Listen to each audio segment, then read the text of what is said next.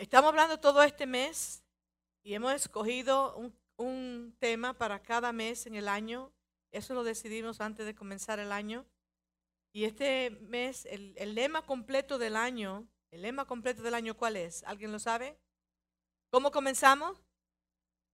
Alineamiento, estar alineados a las cosas de Dios en el lugar preciso para que lo de Dios en nosotros, el plan de Dios con nosotros,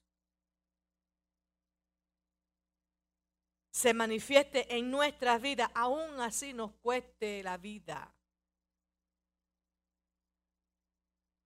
A Jesús le costó la salvación tuya. So, el propósito de Dios conmigo, en mí, yo tengo que estar alineado con Él de tal forma que aunque me cueste la vida, como le pasó a- al apóstol Pablo, al apóstol Juan, que yo no puedo medir ni un chin con esa gente. No soy digno yo ni de amarrar los zapatos, los cordones de sus zapatos. Ojalá yo poder hacerlo. Alineados en Él para que Él cumpla su propósito y me dé la oportunidad de yo estar en ese propósito. Y entonces todo este año tenemos que estar alineados con Él. Y en este mes de febrero hemos elegido, escogido el rompimiento. Después que estamos alineados con Él, para que yo entre en ese alineamiento, en ese propósito de Dios y acepte su propósito, yo tengo que romper ciertas cosas en mi vida. Hay cosas en mi vida que tienen que romperse. Tiene que haber cierto quebrantamiento en mí para yo entrar en ese propósito. Todo este mes el tema es rompimiento, quebrantamiento, palabras sinónimas, ¿no? Comenzando el año dividimos alineamiento. Aprendimos muchas cosas del alineamiento. ¿Cuánta gente aprendieron? De lo que están aquí. Acerca de lo que es alinearse en, el Señor. Aquí nos trajeron unos, uno- unas, unas exégesis acerca de los carros. Alineados completamente. Y nos, lo, y pusieron en diferentes formas. El que no cogió alineamiento aquí. Ahora estamos rompiendo. Pero a nadie le gusta que tengan que romper cosas. Porque muchas cosas son muy preciadas para nosotros y no queremos romperlas. Aunque no hagan daño. Aunque no sirvan para nada. Aunque sean utensilios inútiles en la vida nuestra. No queremos que los rompan. ¿Tú sabes lo que hacemos? Se los regalamos a otra gente. Ay, no, no lo vote. Que eso me costó. Dáselo a fulano. Ay, no, que está muy bonito. Y se lo regalamos a alguien. ¿Están conmigo? ¿Hay alguien aquí? Ese gordo es una cosa seria. Estoy hablando de Rosario. Rosario, te amamos mucho. Aprendimos muchas cosas en cuanto al alineamiento. Con Dios, en la posición correcta o en la posición adecuada para que el propósito de Dios se cumpla en mí. Para que nosotros alcancemos, como dice Jeremías, el capítulo 29 y el versículo 11. Si me pueden seguir, búsquenlo, porque no tengo la Biblia aquí, pero la escribí. Muchas me las sé y quiero compartirla contigo. Jeremías, el capítulo 29 y el versículo 11. Todos los cristianos que tienen más de cinco años se saben ese de memoria. Yo creo que ese fue uno de los primeros versículos que nos aprendimos. Dice la palabra del Señor. Porque yo sé los pensamientos que tengo acerca de vosotros. Dice Jehová. Pensamiento de paz y no de mal. Para daros el fin que esperáis. El 12 dice, entonces me invocaréis y vendréis y oraréis a mí. Y yo os oiré. Y me buscaréis y me hallaréis. Nadie que busque a Dios se queda sin encontrarlo. Me buscaréis y me hallaréis. Porque me buscaréis de todo vuestro corazón. Si tú lo buscas sin el corazón, no lo encuentras.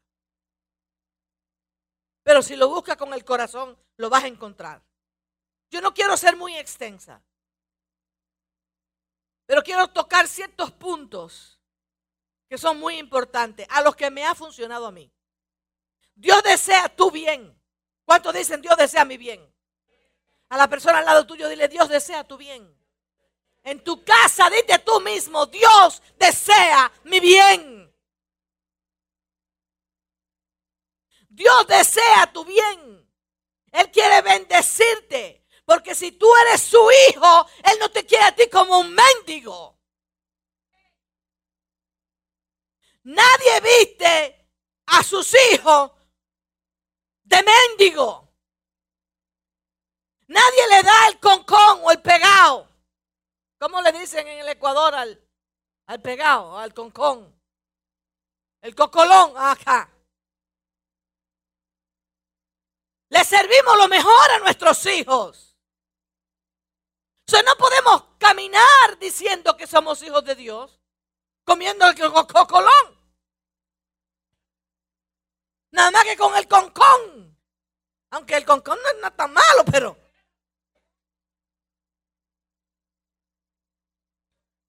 Nadie va y busca la ropa peor para exhibir a sus hijos.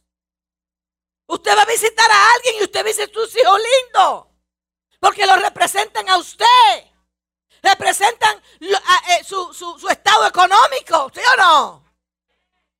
Nos endeudamos muchas veces. Y a veces lo ponemos más lindo que nosotros.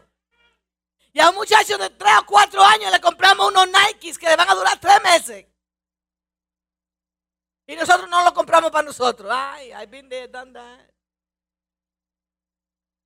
Le compramos lo mejor a los hijos. Porque ellos son como una corona, un trofeo. Y tú crees que si tú te llamas hijo de Dios, Dios no te tiene a ti como un trofeo. No te tiene a ti como exhibiéndote. No quiere que tú luzcas lo mejor. No quiere que tú tengas la mejor salud. No tenga, que tú tengas los años más largos. Que tú tengas la vida más feliz. Que tú tengas la paz en el corazón. ¿Tú crees que si te llamas hijo de Dios es para que tú andes por ahí cabizbajo con pena todo el tiempo? y con conflictos en el alma todo el tiempo sin resolver ninguno de ellos y, problemas sobre problemas. Y nunca sale de una. Wow. So dile Dios desea mi bien. Porque Él es mi bien. Yo no puedo estar bien sin Él. Déjame decirte, yo estoy bien sin mis hijos. No que quiero estar bien sin ellos. Pero sin ellos estoy bien. Ay, toqué una tecla. Ah. Muy bien, yo puedo vivir sin ellos. Tengo 22 años sola. Sin marido. Y estoy muy bien. Gloria a Dios. Una cosa que yo diga, otra cosa que me vea, ¿no? Nos dejamos llevar mucho por esto. Pero yo me dejo llevar mucho por aquí. Tengo paz. Ahora no es que no.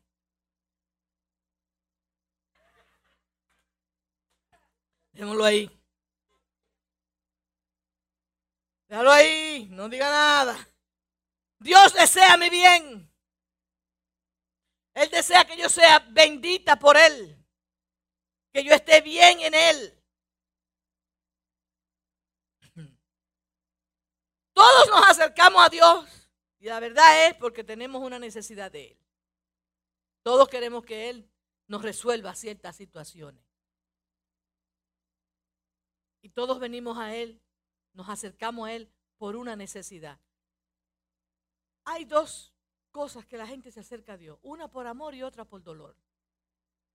Pero los que se acercan por amor somos Casi siempre uno viene al Señor por un problema, por una situación. Y en esa situación es que bajamos la cabeza y decimos, ok, yo voy.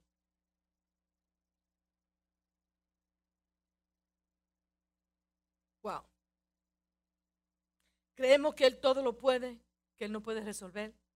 Y venimos buscando muchas veces a un Dios. Mm, dame, dame, dame, dame, dame. Y me hacen una lista. Ya yo tengo una lista de Santa Claus de, de, de, de para Christmas. Digo yo, pero nada estamos en febrero. Dice, no, pero no es para Christmas. Es para el viernes, que es mi cumpleaños. Y tú no me diste nada el año pasado porque teníamos la pandemia. Esa es la nonos. Increíble la muchachita. Me lo lleva ahí todo medio. Digo, está bien, ya vete para tu casa. Las prédicas del domingo pasado y las prédicas de los dos miércoles de este mes, de lo que ya va de mes, las enseñanzas han sido tremendas. Yo no sé cuántas oímos o entramos al Zoom los miércoles o venimos a la iglesia simplemente porque nos hace falta el ambiente. Es bueno estar en el ambiente del Señor, es bueno conocer a otras personas, es bueno estar en comunión, pero mejor es cuando las enseñanzas llegan a nuestras vidas, la ponemos por obra y hay cambios que resultan en mi bien. Porque ¿para qué entregarle tanto tiempo? ¿Para qué entregar tanto esfuerzo cuando no recibo ningún bien? Entonces, venir a la iglesia, estar en el Señor, estar en, el, en el estudio bíblico, estar en comunión con los santos, yo tengo que recibir de eso un bien. Entonces, ¿cómo lo recibo? Es poniendo por obra lo que recibo. Dando es que se recibe. Dando es que se recibe más. Porque si usted está lleno y no da, usted se va a explotar. O se pudre. I'm sorry, pero así que yo predico. En tu casa, sin una comunión con otros, sin llamar a alguien, sin tener una comunión con alguien, ¿cómo es que tú puedes recibir más si ya tú estás lleno? Todos queremos vidas victoriosas, pero hay requisitos para llegar ahí. El que quiera tener una carrera, primeramente tiene que pasar un tiempo estudiando y ser aprobado en los estudios, pasar sus exámenes y que entonces le den su diploma y con ese diploma usted va y aplica para un trabajo. Y aún después que ya usted aplica para el trabajo le dice, ¿y tu experiencia? Yo no entiendo eso. Porque después que usted termine, dice, ay, no, yo necesito gente. Y usted no tiene ninguna experiencia, pero si no me la dan.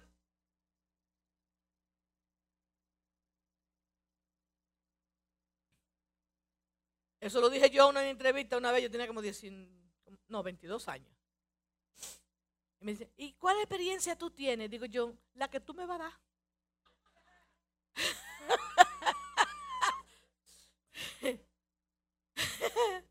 La que tú me vas a dar. Todo lo que tú me enseñes yo lo voy a poner por práctica.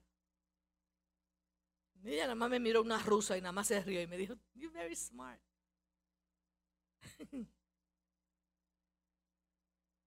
No basta con la experiencia de adorar, de cantar, de animarnos, de adorar. Todo eso es bueno, pero eso no basta para tú llegar al fin que deseas. Porque ese momento de cantar, ese momento de adorar, pasa. ¿Y después qué? What you going to do after? ¿Qué vas a hacer después? Tú no te va a pasar las 24 horas cantando. No te va a pasar las 24 horas de rodillas. Porque hay gente que se creen que lo cristiano es, como el Señor dijo que hay que estar eh, todo el tiempo orando. Ellos creen que de rodillas que estar orando. Una vez estaba yo, yo tenía como algunos 25 años. long time ago. Eh, y había una vecina que yo ella decía, no vamos a orar. Y cuando se pone a orar, ya, van dos horas y estoy de rodillas, digo, a mí me están doliendo las rodillas. Yo me voy a parar. Y me dice ella, pero hermana, usted tiene que estar orando. Digo, no, no, no, no, las rodillas tuyas tienen callo, pero las mías todavía no tienen ni van a tener. Porque yo no creo que es así de rodillas. Penitencia, yo no la voy a hacer. Perdón. Pero yo creo más en una vida victoriosa en Cristo, dedicada al Señor, chapeándose cosas que no, que no sirven. Hay mujeres que se van y se arreglan estos cuerpos, miren. Y el corazón sigue igualito. ¿Por qué que no lo operan?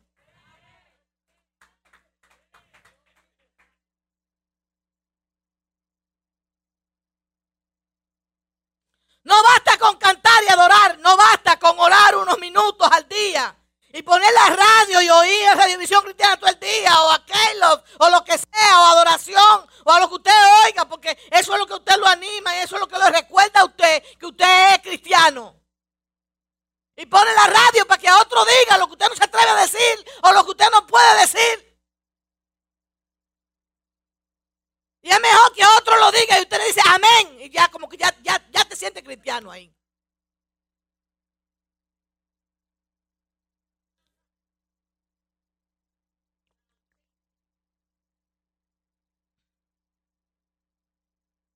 La primera vez que Dios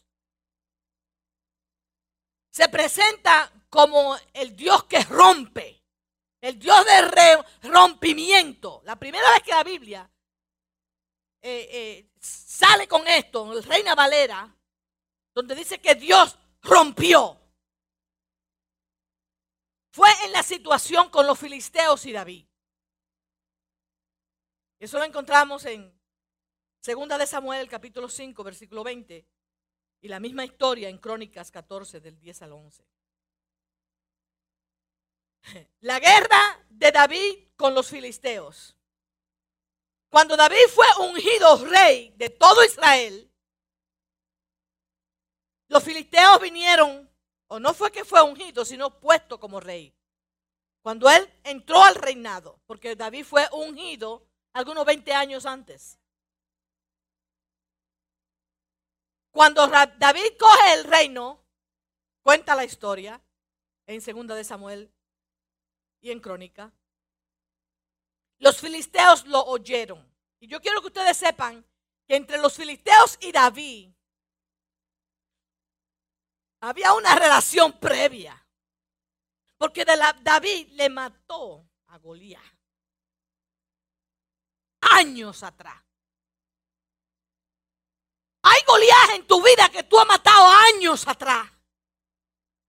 Pero la guerra todavía la tienes perenne en ti. Todavía los filisteos están haciendo... Mm.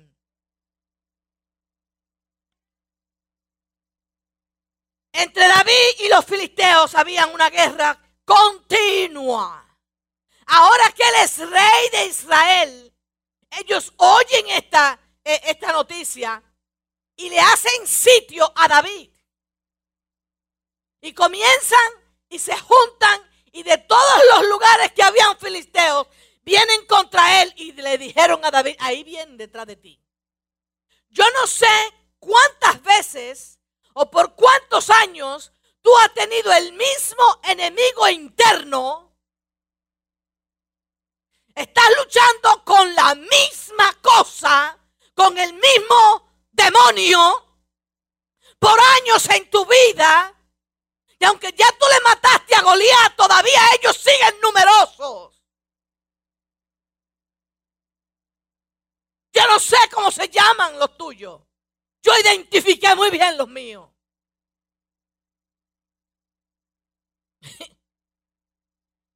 David mató a Goliat, pero ahora ellos son numerosos. Y te voy a decir una cosa, la primera reacción que tuvo David fue yo tengo que hablar con Dios. David era soberano, era un rey, era un guerrero y tenía un ejército adiestrado por él previamente, por años. Gente de guerra. Yo no sé cuánta gente de guerra alrededor tuyo, gente que ora, gente que identifica el demonio, gente que identifica lo malo, gente que dicen por ahí no, por aquí sí, vamos a orar, derriba aquí, coge aquí, y si no, vamos por aquí. En la en las cuevas de Golán, donde David estaba huyendo porque Saúl lo perseguía. se reunieron con él 400 hombres igual que él.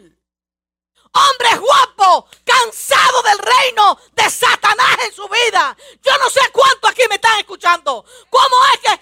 Mm, ¿Cuándo te vas a hartar de que el diablo siga detrás de ti y tú huyéndole?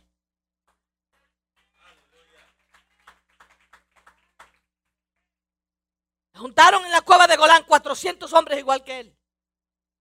Cansado del sistema político, cansado de la opresión del gobierno, cansado de todo lo que... Y David le dijo, espérense, que yo no estoy en eso, pero eran 400 hombres. Cuando salieron de ahí, eran cuatro, era un ejército completo. Y el pueblo estaba esperando que ese ejército hiciera algo.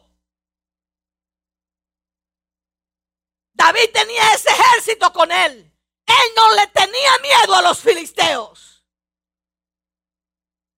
Y lo primero que hizo fue consultar a Dios. Pero hay gente que consultan a Dios diferente. Hay gente que se van al tarot, se van al, horóscopo, se van a la taza que se la lean. Yo no, yo tuve esa revelación anoche. Digo, ¿cómo, padre? Y aquí hay gente todavía que están consultando a ver si mañana que van por una entrevista de un trabajo y están con, déjame ver, el signo mío es fula.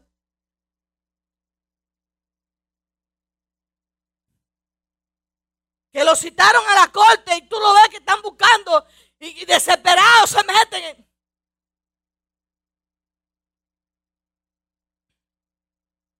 Dice la Biblia que David consultó a Dios. No porque tenía miedo a los filisteos porque él era un guerrero. Él conocía al filisteo muy bien. Pero era un enemigo externo. Era alguien que él sabía que con la espada lo podía vencer. Pero él sabía quién lo ungió a él como rey. Y que él no podía actuar solo. Y que él no podía tomar decisiones sola. Y que él no podía decir yo voy a hacer y voy a... Ah, ah, ah, Hay gente que vive en su vida sin saber que tienen un padre. Dicen que son hijos, pero no reconocen al padre. Actúan solos.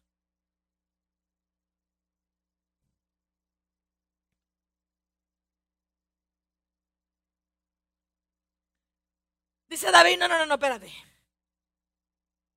Yo no sé, hay personas que tienen una codependencia de amigos y confían más en su amigo que en su relación con Dios. Y antes de consultar a Dios, eh, consultan el amigo.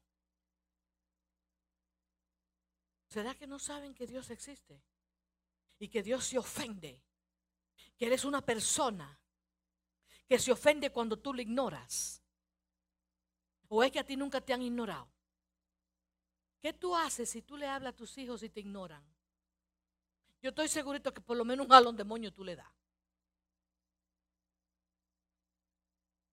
Como me estaba diciendo Amandito. Una vez mamá me cogió y me dio, me dio tanto, me dio, me retorció la oreja tanto que yo mamá decía, mamá no es un chicle, no es un chicle.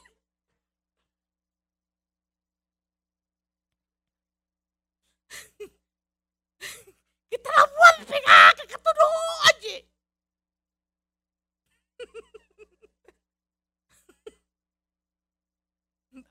Yo sé que a ustedes le hicieron lo mismo.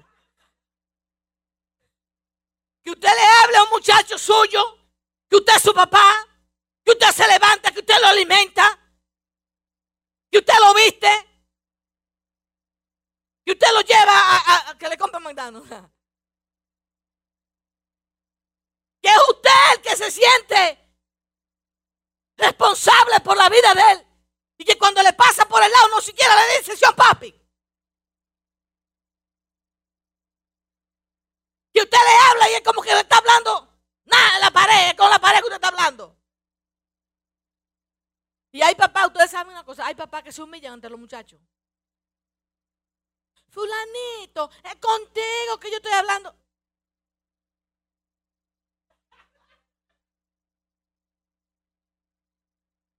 muchacho de 13 años y que tú le estás diciendo, pero yo no estoy hablando contigo. A mí me da cosas a veces cuando yo veo a papá. No se sabe si son los hijos que están criando los papás o no.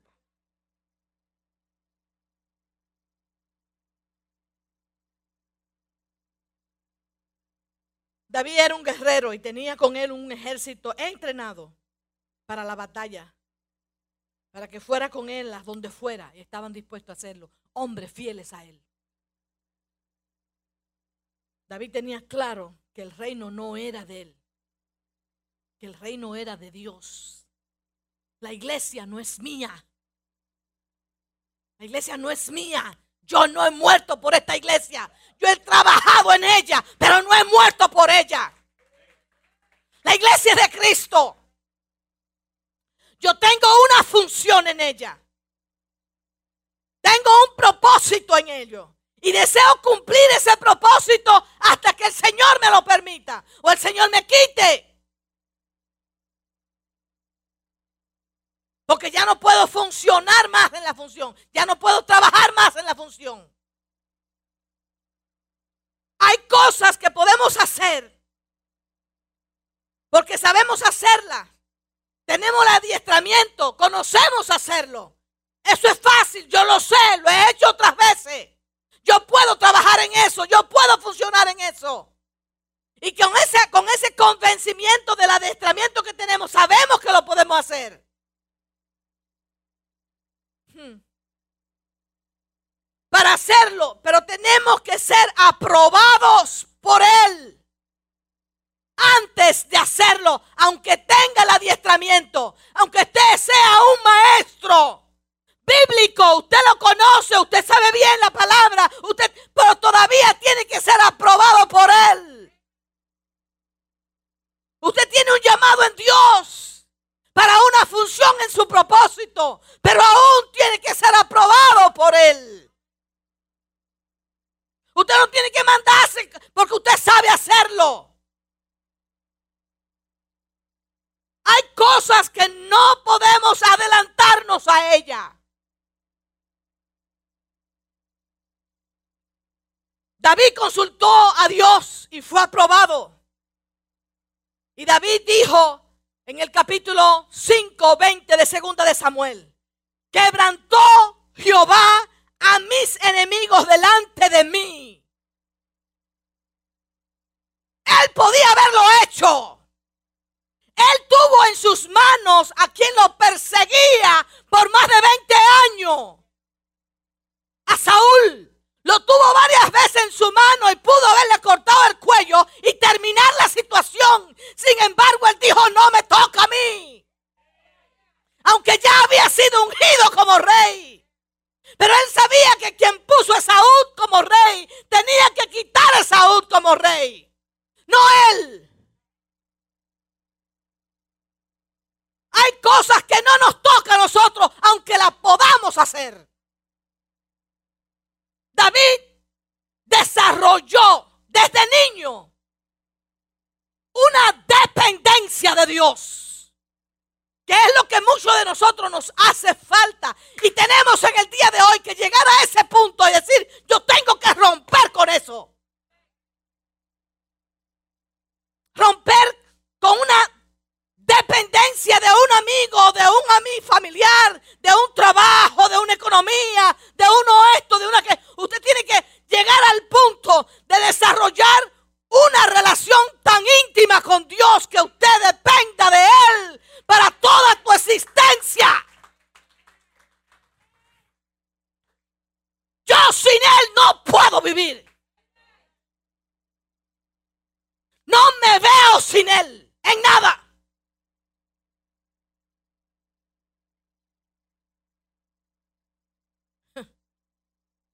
Quebrantó Jehová a mis enemigos delante de mí. Dice Reina Valera. Y en Primera de Crónica 14 del 10 al 11 dice, Dios rompió. Rompió mis enemigos por mis manos. O sea, yo fui gané, pero no fui yo.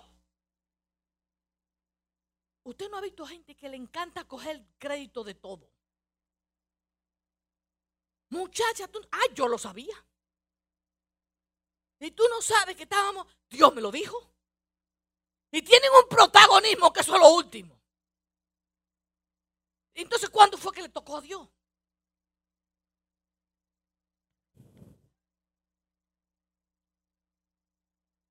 Todos lo saben, todo Dios se lo dice a ellos. Y después que suceden las cosas que dicen, ay, yo lo sabía, cállate.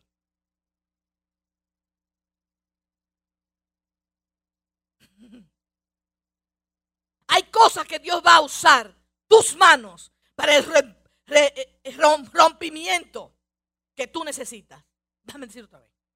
Hay cosas que Dios va a usar tus manos para el rompimiento que tú necesitas. Es por tus manos. No va a venir otro y te va, te va a dar en la cabeza o te va a poner aceite. Ustedes no han visto gente que, como lo ungen. Le meten este, el, el, como se llama entero en la cabeza. That do nothing.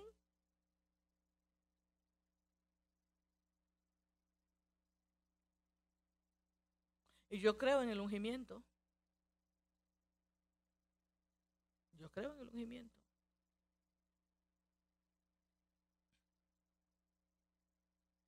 Pero la fiebre no tensa la sábana.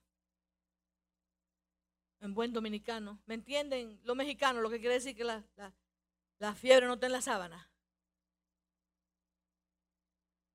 No, no me entendió. Que a veces queremos lavar la sábana para que se le quite la fiebre al enfermo.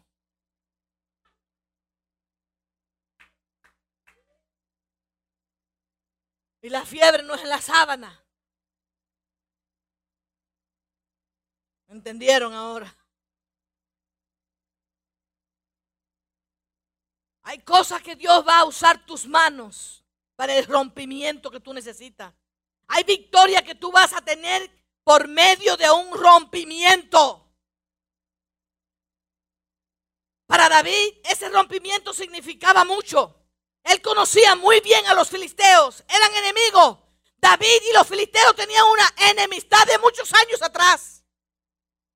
David conocía a Dios desde muy niño y acostumbraba a buscar la opinión de Dios en su vida. Respetaba a Dios. Lo tenía en un lugar muy especial. Cuando él oyó a Goliat hablar de la forma que se burlaba del pueblo de Israel, me asombra que un muchacho joven como David se parara delante de un ejército y dijera, ¿quién es ese que ese incircunciso, hablando de la forma que está hablando en contra del escuadrón del ejército de Jehová. Hay personas que oyen a otros criticar a otros cristianos y se quedan callados.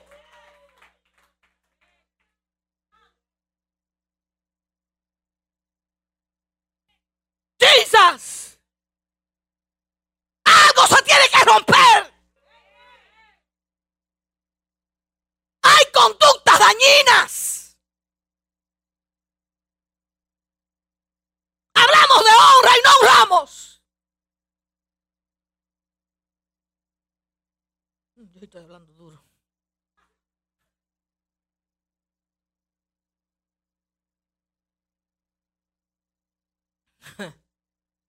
Para David ese rompimiento significaba mucho. Él conocía muy bien a los filisteos. Yo no sé qué tiempo tú tienes conociendo tu enemigo. Y te voy a decir, tu enemigo no es el vecino. Ni es tu jefe, ni es tu amigo. El peor enemigo tuyo eres tú mismo. Y hasta que tú no aceptes que tu peor enemigo eres tú mismo, tú vas a seguir mirando a donde no es.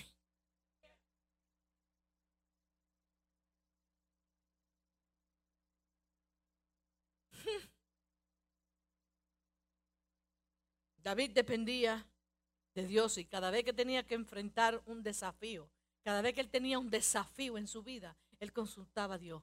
Cuando nosotros tenemos un desafío en nuestra vida, ¿para dónde cogemos?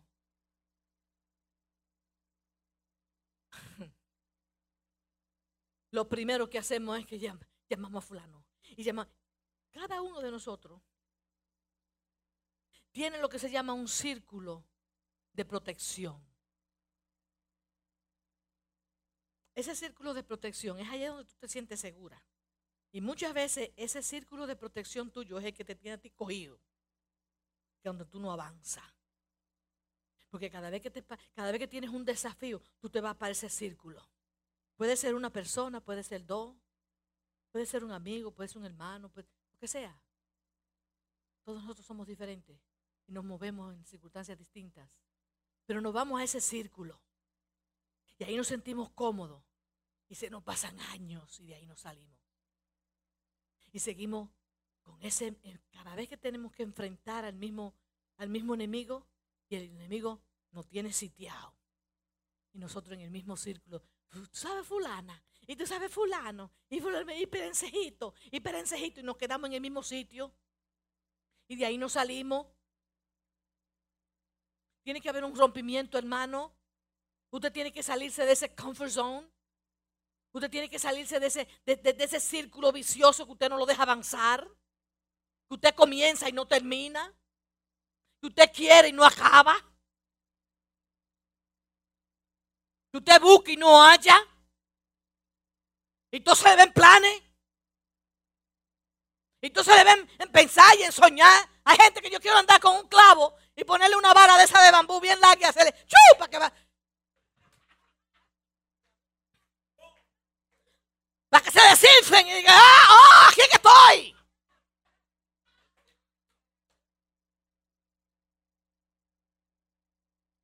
Todo el tiempo estamos buscando la mejor oportunidad de la vida. Ay, no, porque esa es una gran oportunidad. ¿Quién te ha dicho a ti que los hijos de Dios andan buscando oportunidades? Esto no es por oportunidades. El bien que tú deseas no es por oportunidades. Yo van a haber muchas oportunidades que el diablo te la va a poner ahí, mira. Que los filisteos te la van a poner ahí.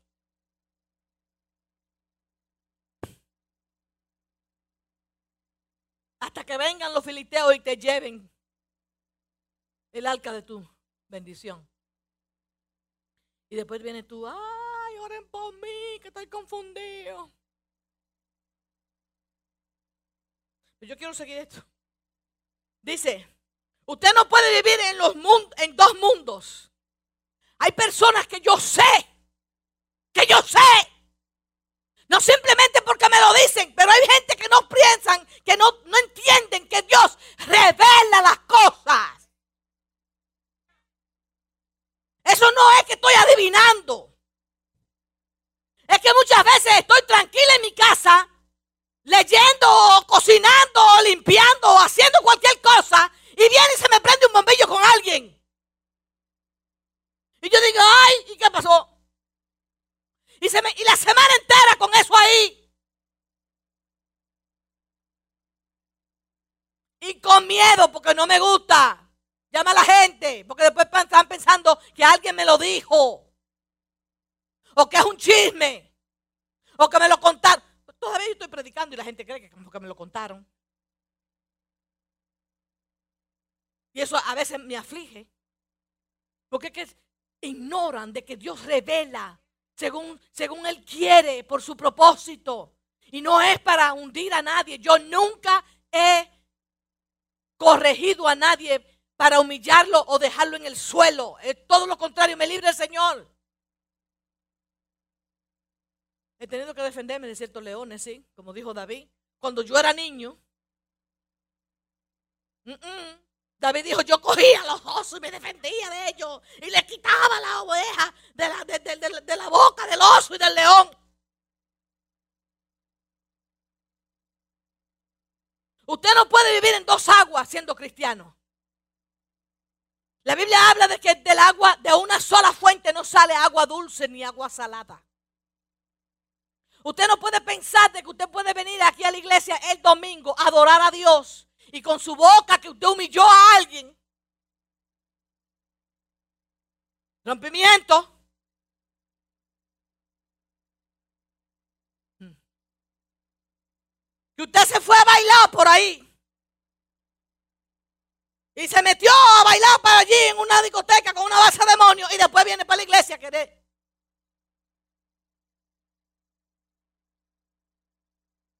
No puedes vivir un mes frío y otro caliente en Dios. Ah, ven acá.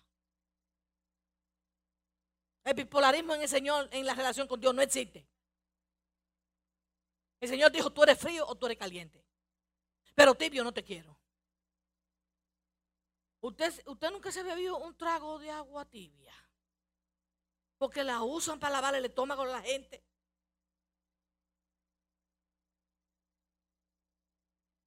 Porque tibio puede decir que tú te puedes enfriar rápido o que te puede calentar rápido. Pero el Señor dijo, es mejor que te quede frío para yo calentarte. Porque el que está tibio ni está aquí ni está allá.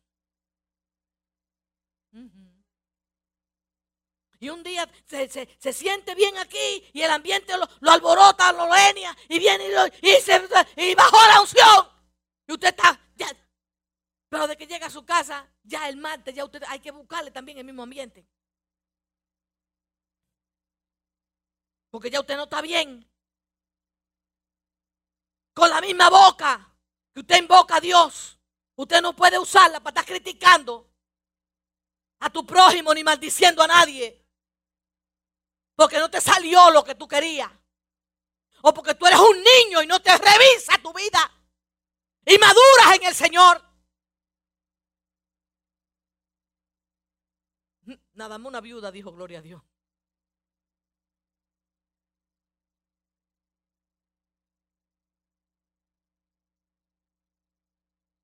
Tiempo de romper patrones de conductas en nosotros para poder llegar al fin que esperamos. Queremos ser felices. Queremos la, victoria, queremos esto, queremos aquello, pero hacemos lo mismo todo el tiempo, caemos en el mismo hoyo. Desde que ya enfrentamos un desafío, ahí volvemos otra vez con la boca sucia. A maldecir. Y, y, a desafiar. Y, y, y, parece que es un... Y yo dije, Jesús, Jesús magnífica, ven acá. Y es cristiano. La mujer es cristiana. ¿Y por qué fue que perdió el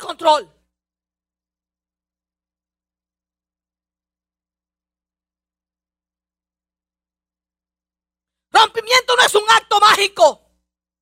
No sucede porque tú lo dices. Identifica tu posición en Dios. Identifícate. Señor, tengo defectos. Hay gente que llaman guerra espiritual. Mire, hermano, la guerra espiritual la ganó Jesús en el Calvario. Entiéndeme esto. La guerra la ganó Jesús en el Calvario. El diablo nunca peleó una guerra más poderosa que esa. Jesús le quitó todo poder al diablo sobre la vida de aquel que cree en él. Entonces ya yo la guerra, ya yo la gané.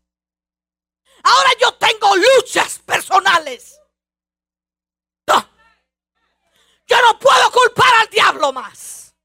Ya él está derrotado. Pero yo no puedo vivir en derrota igual que él. yo no puedo estar culpándolo a él por algo que tengo que hacer yo.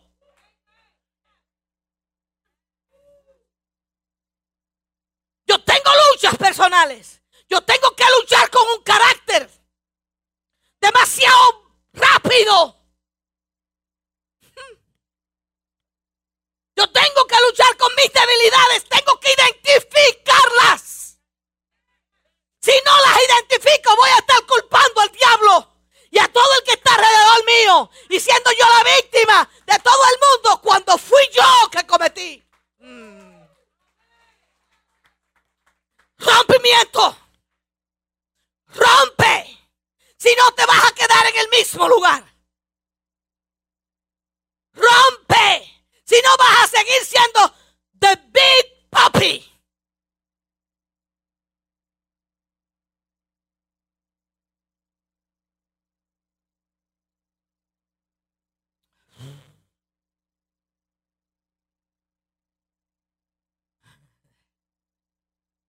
Identifica a la persona que está al lado tuyo, identifica, identifica.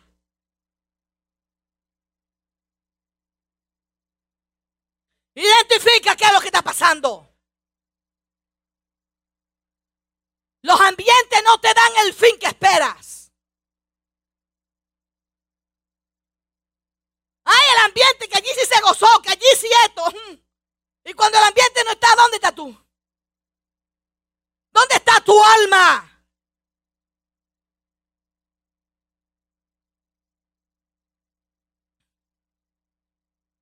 I gotta finish this. Si dices que eres hijo de Dios, quiere decir que eres íntimo en relación con Él. Quiere decir que tú te metes en la cama con Él. Quiere decir que tú te levantas con Él. Quiere decir que Él conoce el bajo a boca que tú tienes. Hay que hablarle así a la gente. Yo conozco el pueblo que trato. Si tú eres íntimo con Él, quiere decir que hay la gaña que tú tienes, que Él la sabe.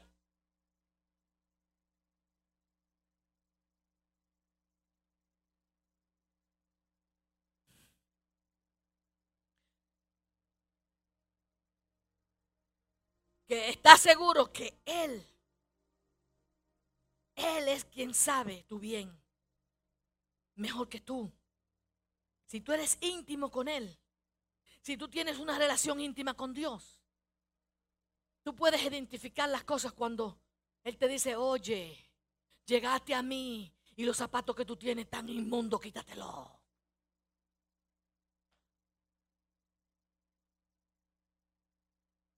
Porque a veces queremos llegar a la, casa.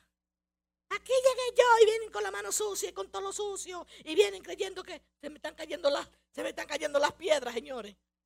Que ustedes creen que, ay, que llega a la casa con la mano sucia con esto y tiene que haber un papá que te diga, ¡ey, ey, ey, ey, ey! Para el baño le vas a la mano primero, no me toque nada.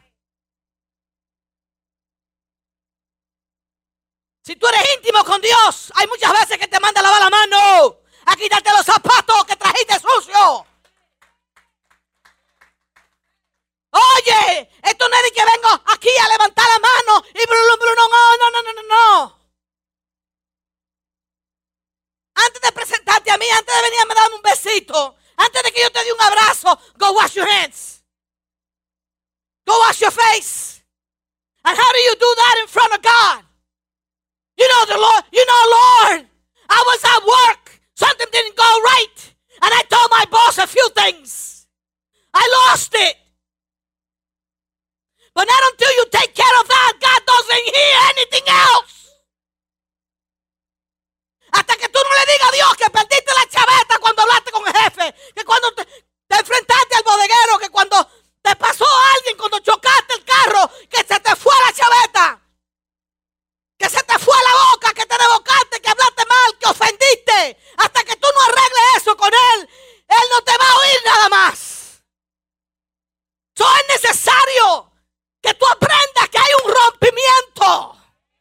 Esto no es de venir y levantar las manos y orar y estamos bien y nos fuimos para casa y ya se entendió el culto y ya van 10 minutos de más.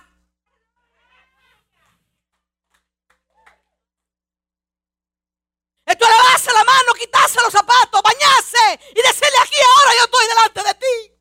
Yo sé que lo hice mal. Yo sé que, que ofendí. ¿Y tú sabes lo que te dice papá? Ah, tú sabes que lo ofendiste. Ah, pues vete, pídele perdón. No solamente a mí. Señor, yo te pido perdón a ti. No, no, no, vete, dile a ella. Que tú la ofendiste. Porque queremos tú arreglarlo con Dios. Es lo mismo que le queremos tachar a tu culpa al diablo para no tomar responsabilidad. Pero ahora le queremos, Señor, perdóname, pero no le queremos pedir perdón a aquel porque no me llama. Uh. No queremos ir a decirle, Yanela, te ofendí, perdóname. Ay, no. Hay un orgullo que hay que mantener. Yo soy la pastora, yo no puedo pedir perdón a María Álvarez. El día que yo ofenda a María y no le pida perdón, ese día engancho.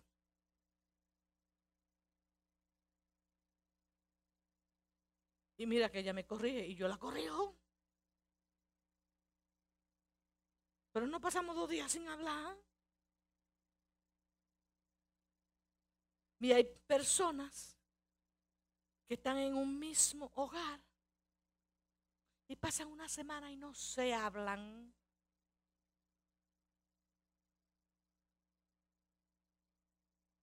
Y diga que son íntimos.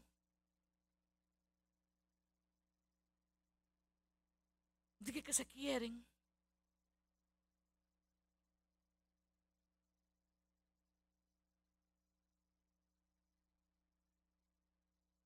y que se buscan, pero es en la cama.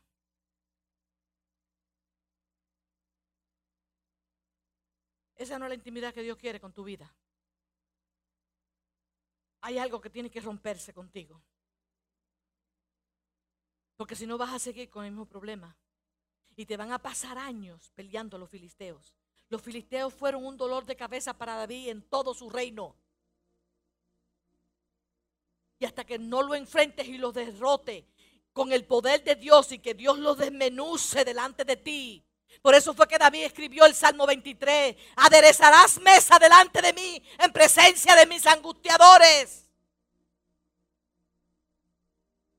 Tú quieres que, que, el Señor te ponga una mesa y que te ponga lindo y que te exhiba como hijo y que te ponga la mejor ropa. Pero tiene que haber un rompimiento, tiene que haber algo que se derribe de ti. Hay actitudes en tu vida que tienen que dejar de ser. No puedes seguir siendo la, una fuente que, de, que emana en dos aguas.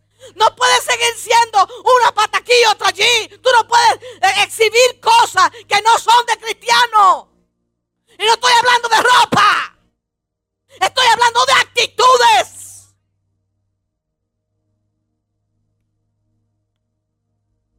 Tú no puedes decirle a tu esposa que la quiere mucho y dejarla sola cuando más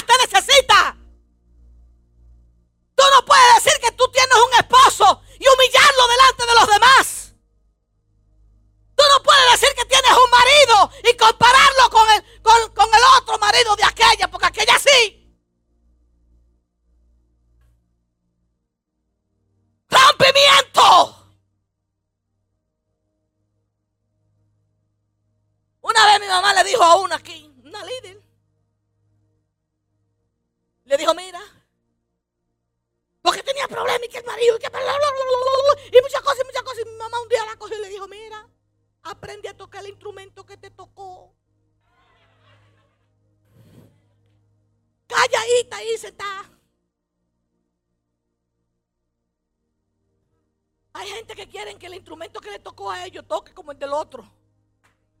Pero aquel, aquel es un bajo y tú tienes una guitarra en la mano, mi hermano. Son dos cosas distintas. Suenan distintos.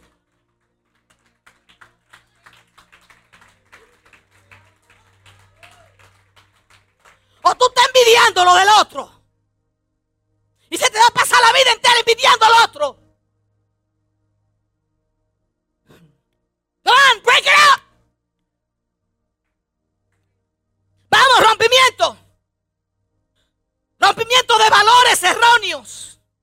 De ataduras y fortalezas que te están sometiendo a mucha infelicidad. Mucha infelicidad. No eres feliz. Los filisteos le causaron mucha infelicidad. ¿Cómo que se dice? A eso mismo al pueblo de Israel. El pueblo de Israel sufrió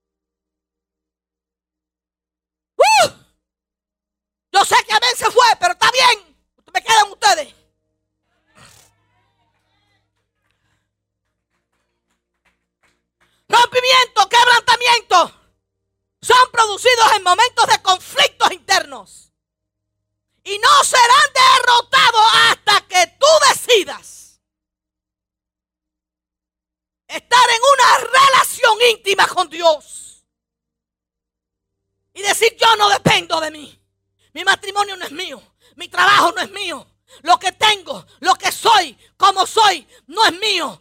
Él me hizo con sus manos. Fui entretejida en el vientre de mi madre para su propósito. Y el diablo me ha engañado con otros. ¡Ey! Yo no sé cuántos años tú tienes, pero no importan los años. Derribaste algunos gigantes antes. Todavía te quedan los filisteos que son numerosos. Esto es una constante lucha interna. Conflictos para resolver. por, qué? Para alcanzar el fin que deseas. Para alcanzar el fin que deseas. Y nadie desea un fin de derrota. Nadie desea un fin de divorcio. Nadie desea un fin de separación. Nadie desea un fin de muerte. Para alcanzar el fin que deseas. ¿Y cuál es el fin que tú deseas? Que todo el tiempo a ti te estén pasando un pañito tibio. Y la toallita. A mí me encanta ir al, spa, que me pongan una toallita. Y, y, a veces yo digo, wow, qué bien. Yo estoy pagando mi cuarto y me siento mal porque me lo hacen. Dígame usted. Porque estoy luchando con eso. Cada uno tiene su lucha. Yo lucho con eso, que creo que no soy merecida. Y me conformo con. Y me conformo con. Digo yo, pero ven acá, pues yo tengo los cuartos, yo puedo pagar. ¿Y por qué aún pagando me siento mal? Yo tengo que, tengo que romper eso. Porque yo también soy hija de Dios, también soy de la promesa de Abraham, ¿no? Entonces yo estoy luchando con ciertas cosas en mi vida que creo que no lo, no lo merezco, pero el dinero está ahí. El banco no me da ningún interés por ello. Pues déjame gozarlo, ¿verdad que sí? Y aún cuando, cuando me lo están haciendo no lo gozo, pero ven acá. ¡Pum! Y es así. Usted tiene un hombre al lado suyo, mujer, que te respalda, que ha estado por ti que está contigo. Él no es perfecto. Pero, ¿y tú? También Él está luchando contigo.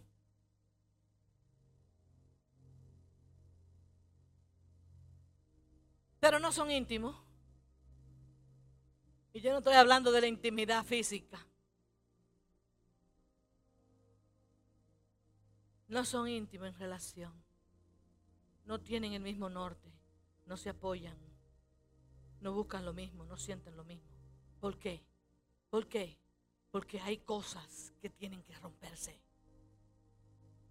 Hay cosas que se tienen que romper. Y tú sabes lo primero, tú sabes lo que más agudo entre una relación para que no se rompa. El orgullo.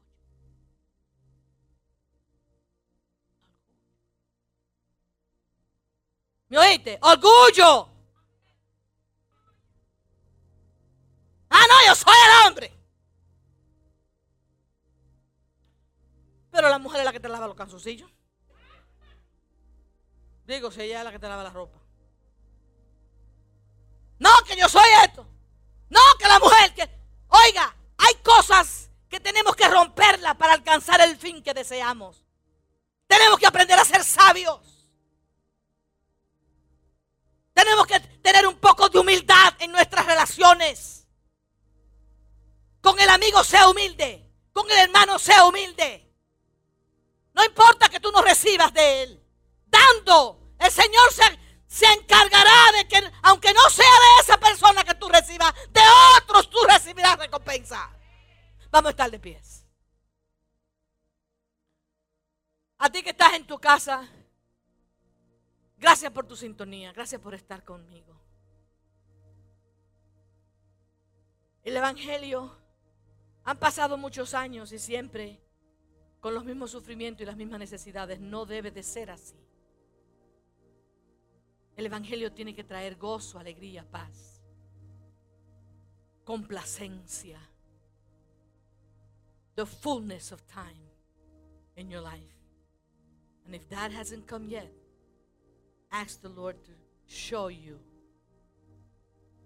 how it is, what you must do. Gloria a Dios. Vamos a inclinar el rostro. Yo no sé si el Señor te ha hablado. Yo sé que yo me pasé toda la noche en esto.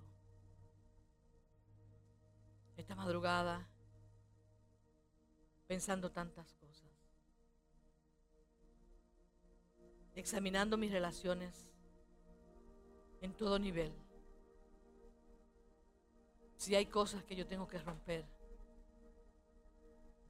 Si hay actitudes que yo tengo que, que tomar para alcanzar mejor estabilidad. Si son cosas que yo tengo que hacer, si, si es un doctor que yo tengo que ir, si es una píldora que me tengo que beber, si es un perdón que tengo que pedir.